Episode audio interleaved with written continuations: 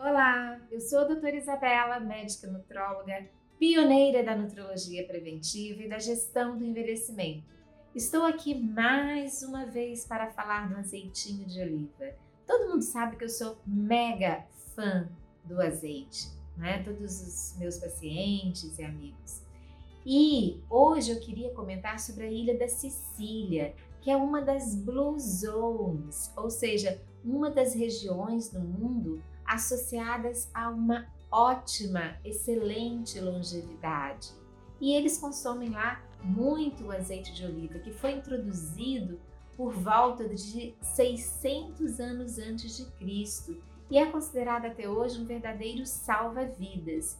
Eles consomem tanto a frio nas saladas, como é usado também para o cozimento dos alimentos sempre no foguinho baixo, não é? Recomendação principal do uso do azeite de oliva para cozimento.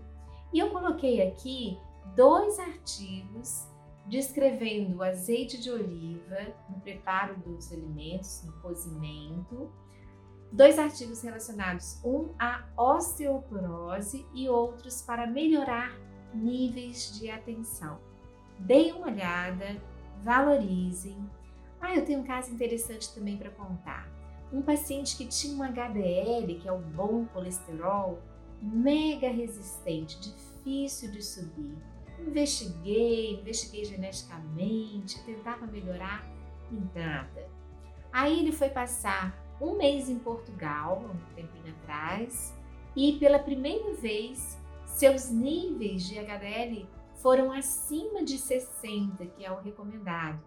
Então foi muito interessante que ele disse que realmente se esbaldou de azeite de oliva durante a sua viagem a Portugal, tá?